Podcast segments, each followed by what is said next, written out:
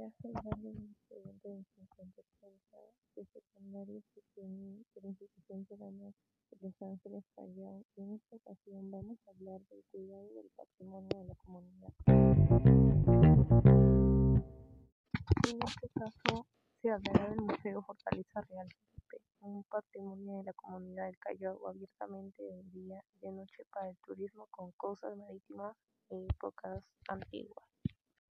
¿Cómo podemos cuidarlo y promover su conservación? 1. Respetando a los descendientes de nuestras culturas. 2. No extraigas fragmentos de material arqueológico que se encuentren en el lugar. 3. No tocar piezas que son partes de una colección. 4. Conservar el lugar limpio y no ensuciarlo con basura o otras cosas. 5. No hacer fogatas o asados que podría causar daño. Y bueno, eso es todo por hoy. Gracias por ver mi podcast hablando sobre el cuidado del patrimonio de la comunidad. Espero también lo apliques para presentar a las generaciones que sepan de nuestra cultura.